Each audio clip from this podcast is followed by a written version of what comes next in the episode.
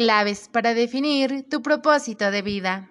Número 1. Lo que amas hacer. Lo primero es definir qué es aquello que amas hacer. Confucio decía, elige un trabajo que ames y no trabajarás nunca más. Hoy vivimos en un mundo tan bonito que nos permite elegir cuáles son esas cosas que realmente nos gusta hacer, lo que algunos llaman hobbies y con lo que en muchas ocasiones damos una contribución a la gente. Número 2. Lo que te pagarían por hacer. Hacer lo que amas está muy bien. Sin embargo, si el mercado no está dispuesto a pagar por ello, tienes un problema.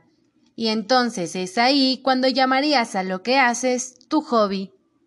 Así que debes buscar la forma de hacer de ese hobby algo que realmente puedas monetizar. Que alguien esté dispuesto a pagar por ello. Número 3. Lo que sabes hacer. Esto tiene que ver con esas habilidades y destrezas que has aprendido en tu educación formal o informal. Cada una de las cosas importantes que te suceden en la vida tienen que ver con tu propósito. Nada de lo que te ocurre es por casualidad. Hay cosas que ocurren simplemente porque hacen parte de tu experiencia, del entrenamiento que necesitas para dar una contribución a los demás. Número 4. Lo que se necesita hacer. En este punto debes definir cuál es esa necesidad del mercado al que quieres dirigirte y que está a la espera de profesionales como tú que pueden proveerlo. Cuando se cruza lo que amas hacer con lo que sabes hacer, enciendes tu pasión. Así que la pasión no viene de afuera, surge del encuentro de estos dos elementos y nace de adentro.